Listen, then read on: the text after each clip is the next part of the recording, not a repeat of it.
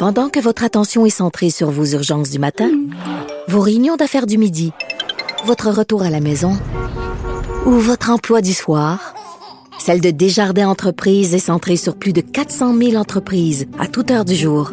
Grâce à notre connaissance des secteurs d'activité et à notre accompagnement spécialisé, nous aidons les entrepreneurs à relever chaque défi pour qu'ils puissent rester centrés sur ce qui compte, le développement de leur entreprise. Cher public, nous vous invitons à prendre place confortablement et à fermer la sonnerie de votre téléphone cellulaire. En cas d'incident, veuillez repérer les sorties de secours les plus près de vous. Bon divertissement. Un, deux, un, deux. OK, c'est bon, on peut y aller. Sophie Durocher. Elle met en scène les arts, la culture et la société pour vous offrir la meilleure représentation radio. Sophie Durocher. Tout un spectacle radiophonique. Bonjour tout le monde, j'espère que vous allez bien. Euh, vous le savez, moi je suis maman d'un ado de 14, bientôt 15 ans. Et tous les matins, quand je me lève et que je vais le réveiller dans sa chambre, je remercie, bon, je sais pas, quelque chose dans l'univers qui soit vivant et qui soit en santé.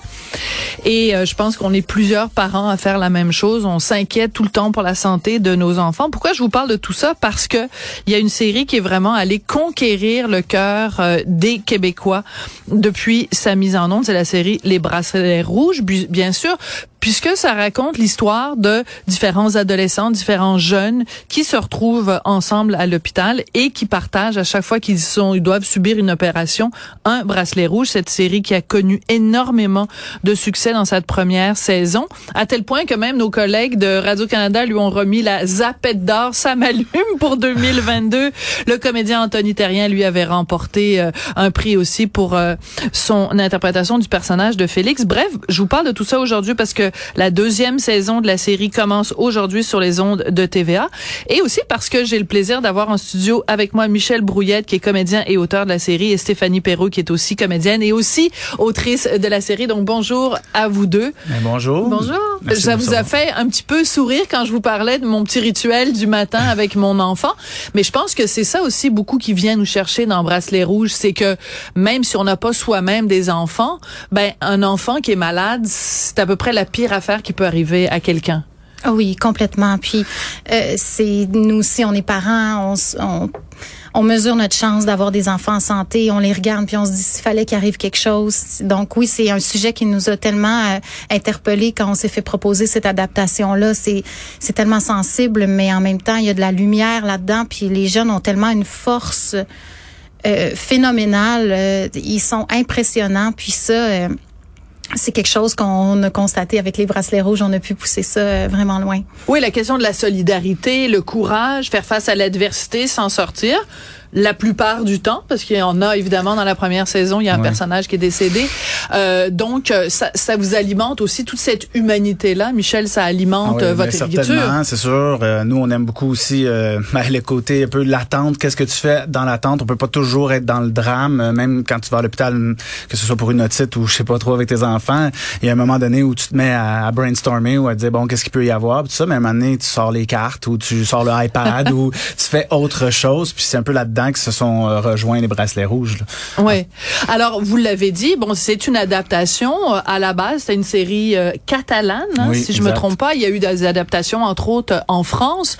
Dans quelle mesure vous, vous devez ou vous pouvez vous séparer de, de la série d'origine et en faire vraiment une série québécoise qui nous ressemble? Ben, on a eu la chance inouïe d'avoir presque carte blanche, en fait. Complètement. Ça, c'est génial. Ben, c'est rare dans les adaptations que ce soit comme ça. Mais Albert Espinoza, qui est l'auteur euh, original, euh, tu sais, il nous suit sur les réseaux sociaux puis il nous ah dit oui? Euh, encore bravo, maintenant, oui, ah, bravo, ouais. j'ai hâte de le voir. Il nous encourage. Puis on a parlé avec lui, ben, surtout Yann England à la première saison. Il a parlé beaucoup avec lui. Puis écoute, lui, il était juste content pour nous. Puis il voulait qu'on s'éclate avec ça, puis qu'on aille, qu'on représente le Québec avec avec cette série-là. Alors Stéphanie, pour cette deuxième saison, évidemment, je veux pas faire de divulgation. C'est toujours difficile quand on on parle d'une série de télé parce que nous, les journalistes, on est juste des gros privilégiés.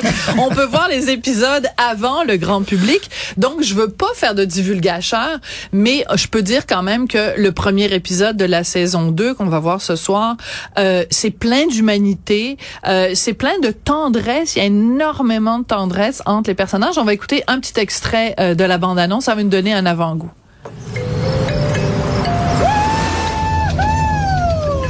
Allez, viens Félix. On va faire des grimaces. J'ai fait un rêve fucked up. Hey! Puis je voyais qu'il y a un autre bracelet qui allait mourir. J'arrivais pas à voir qui. On arrive avec quatre patients, dont un enfant, qui sont sévèrement brûlés et inconscients. Si la chimio réduit la masse complètement, ça se pourrait que vous ayez pas besoin de m'enlever l'utérus. hein? Je suis désolé, Margot, mais à cause de ton bagage génétique, on peut pas prendre de chance. Ça fait presque deux mois, puis rien. Hey, Justin? Ça va pas avec ton petit Justin? Ça te ferait plaisir que ça chie nous deux, hein? Alors, il y a un nouveau personnage qui a le cancer de l'utérus. Enfin, cancer des ovaires. On vient d'entendre donc euh, le médecin qui lui dit ben non, on va devoir euh, t'enlever l'utérus. Euh, c'est pas une situation facile d'imaginer une jeune femme qui, à toute fin utile, sait qu'elle pourra jamais avoir euh, d'enfant. Euh, Stéphanie, écrire ce personnage-là, euh, écrire pour ce personnage-là, c'est pas facile comme euh, comme maman, comme mère, comme femme? Non, c'est ça, c'est difficile. Puis on s'est attardé aussi à bon comment on se sent quand on est adolescente parce que peut-être que tu sais pas si tu veux des enfants ou pas, mais de pas avoir le choix, c'est insécurisant. Puis Margot, ben c'est ça qu'elle vit. Et puis on a voulu aussi travailler le côté mature de cette jeune là. Euh, elle prend soin de son père, elle prend soin de son frère, qui sont encore fragilisés par la mort euh, de sa maman. Donc euh, vraiment Margot, elle est, on la découvre peu à peu. Au début, elle est discrète et tout ça. Et puis c'est vraiment une avenue qu'on n'avait pas explorée dans la saison 1 qui nous a fait. Euh, on a eu beaucoup de plaisir à la travailler, même si au départ c'est difficile pour elle. Oui.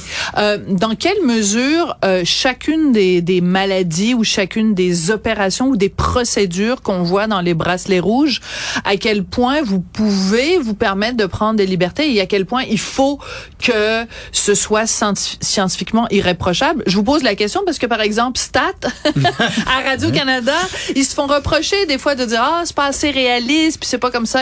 Puis une infirmière, c'est pas ça que ça fait. Est-ce qu'il y a des chialeux qui regardent Bracelet Rouge en disant, ah, ben là, c'est pas comme ça que ça se passe quand t'as le cancer? Est-ce qu'il y a des chialeux Ben, Bracelet Rouge? Il y en a pas beaucoup, je te Non, dirais. bon, tant dans, mieux. dans les- Vous êtes chanceux. les milliers de commentaires qu'on Ouais. lit, je pense que c'est tout arrivé une fois que quelqu'un a dit quelque chose, puis tout de suite, il y en a un autre qui lui a répondu. Ah. Donc, ça se répond en- entre eux. Puis, On est Mais très vous, vous consultez, vous avez des consultants médicaux. Oui, mais on doit aussi s'adapter à la réalité. Est-ce que- Je pense qu'une des plus grosses, les plus gros défis qu'on a, c'est de toujours essayer de faire bon le, le- le diagnostic et l'opération qui s'en vient. Comment on peut le rentrer dans le temps euh, pour que ça, que tout le monde concorde avec toutes les, les pathologies différentes des, des sept personnages? Que C'est ça qui est plus, le, le plus difficile. Faut juste qu'ils s'arrangent pour être malade en, même temps. c'est tout un défi. On rit, mais c'est sûr que c'est une série quand même qui a euh, beaucoup de moments dramatiques. Moi, j'ai juste le premier épisode là, de la saison 2, j'ai sorti mon mouchoir à plusieurs euh, Ah oui. reprises. En même temps, il faut pas, c'est pas non plus une série qui fait que pleurer. Euh, c'est une, euh, je le dis, une série qui est pleine euh, d'humanité. Je me demande dans quelle mesure les comédiens, vous vous en faites partie évidemment de la distribution tous les deux, mais dans quelle mesure les comédiens plus jeunes euh, de jouer comme ça des gens qui sont malades, dans quelle dans quelle mesure ça ça va influencer peut-être leur euh, leur carrière? Euh, Ce que je veux dire, c'est que quand on est confronté à la maladie, même si c'est notre personnage qui l'est, ça ça nous change comme être humain. Oui, puis euh, on entendait euh, par exemple Milia Corbeil-Gauvreau qui joue Lou, euh, qui a un trouble de la personnalité limite. Elle, elle a, elle a rencontré une fille aux Ah prises oui, avec ce trouble-là. Oui. Ils, ils nous disent toutes la même chose. Ils en sortent changés, grandis, ils réalisent Hmm. leur chance eux aussi d'être en santé. Donc c'est sûr que personne peut rester indifférent par rapport à ce sujet-là. Même les créateurs, les comédiens, nous-mêmes, tu, tu, tu grandis de ça parce que bon, c'est la réalité de certaines personnes pour vrai. Donc on, on le réalise encore plus. Ouais.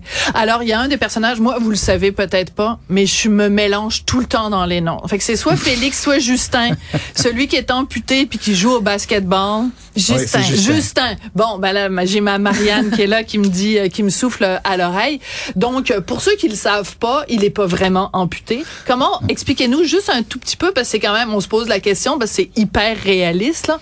Comment c'est fait en post-production là Oui, pour c'est un peu des deux. En fait, ils ont un bas vert qu'ils portent Ah. et puis ils enlèvent le bas vert par les effets spéciaux par après. Mais aussi, ils ont en plus euh, un- une prothèse qu'ils mettent par-dessus qui forme le faux euh, mognon. Donc, ils vont avoir, euh, c'est comme quand ils marchent, c'est comme s'il y avait trois jambes, une avec un mognon, une avec un bas vert, puis Hmm. leurs jambes euh, régulières.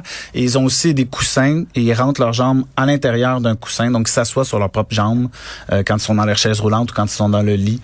Par exemple, il y a un trou dans le lit, puis ils rentrent leurs jambes là, puis il y a juste le qui sort. OK, les petits trucs de la production. Ouais.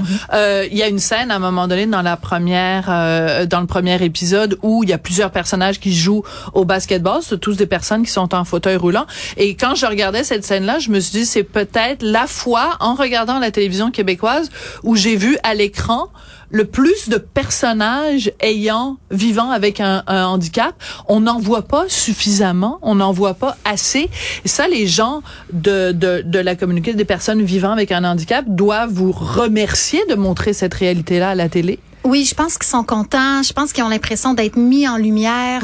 Euh, et vraiment, nous aussi, on était vraiment heureux quand on a vu cette scène-là, en particulier tournée. On s'est dit, waouh, ils ont tellement bien fait de donner cette visibilité-là à des gens qui en ont pas habituellement. On était ravis de ça. Puis il y a même plein de parents qui nous écrivent aussi pour Ah, nous oui. parler de la maladie de leur enfant, pour nous dire peut-être dans une saison future si Ah. euh, vous pourriez peut-être parler de ça. Voici les symptômes. Ça nous touche énormément. Puis on n'en revient pas de, de tout ce- cet amour-là et tout. Donc oui, ça quelque chose de troublant, touchant, mais c'est c'est positif. Après la première saison, euh, comme je le disais, bon, vous avez eu plein d'accolades, les codes d'écoute ont été bonnes, il y a eu vraiment un engouement euh, du public. C'est quoi le plus beau témoignage, Stéphanie et Michel, que vous avez reçu après la saison 1, qui vous donne des ailes pour la saison 2? Il y en a Il y a, tellement. il y a plein de jeunes qui Bon, vous avez le droit, vu que vous êtes deux, vous avez le droit de m'en dire deux. Donc, on va commencer par Stéphanie. Des jeunes sur les réseaux sociaux, il y en a eu vraiment beaucoup qui nous ont dit quand j'écoute les bracelets rouges, je me sens moins seule. Wow. Tu sais des gens qui sont pas nécessairement malades ou bref, c'est pas des maladies apparentes et tout, mais ils, ils se sentent, ils ont l'impression d'être dans la gang. Puis ça, ça nous touche là énormément. Des, des jeunes qu'on connaît pas, ils se reconnaissent ou ils reconnaissent un ami. Ils, ils ont un gros sentiment d'appartenance envers les bracelets rouges. Mais surtout qu'on a tellement parlé en 2022 du fait que les jeunes Québécois boudaient la culture québécoise, boudaient la télé québécoise. Ben là, on a un exemple concret où justement, il s'agit de, c'est la façon dont on leur parle. Si on leur parle de choses qui, dans lesquelles ils se ressemblent, ben ils vont, ils vont embarquer. C'est, c'est juste une question de ton et, et de sujet. Alors vous, Michel, le co-viewing marche très fort pour cette, euh, cette série-là. le co-viewing. C'est comme ça ça. Michel, on peut trouver ça. un mot en Ah français. Euh, Euh, je sais pas, l'écoute, euh, l'écoute partagée. Partagée, Oui. ouais, Donc ça veut dire que mettons papa maman va l'écouter avec euh, ou maman maman ou papa papa va l'écouter avec les enfants? Oui, ça, il y a beaucoup Ça de s'écoute ça. en famille, ouais. Mais j'ai aussi des professeurs qui m'ont parlé qui avaient perdu Ah. quelqu'un euh, de proche, ils avaient perdu un enfant en fait, puis là ils se sont retrouvés là-dedans, puis euh, j'ai même un professeur qui m'a parlé que lui il a perdu son fils et il a dû prendre soin de son petit-fils. Donc lui il se retrouve beaucoup dans Roland et Kevin Ouais. et euh, comment euh, prendre soin d'un petit-fils euh, puis alors que tu vieillis en tant qu'adulte, tu sais. Fait que il y a- écoute, il y a plein de moments où on a les larmes aux yeux en lisant les commentaires euh, puis les gens qui nous écrivent c'est vraiment touchant. là. Bon, en tout cas, une super belle série. Donc ça commence aujourd'hui et euh, ben merci. Merci pour cette belle euh, série-là. Je suis un peu fâchée parce que vous me faites pleurer, puis dans ce temps-là, mon mascara coule, puis ça, j'aime pas ça. Merci, beaucoup. Merci euh, Michel Brouillette, comédien et auteur de la série, dans le rôle d'Alain, hein, le physiothérapeute. Même si des fois on trouve la physiothérapie, ça marche pas assez vite. et Stéphanie Perrault, comédienne et autrice de la série, dans le rôle de Marie-Lou, la psychologue. Merci à vous deux. Merci, Merci. beaucoup.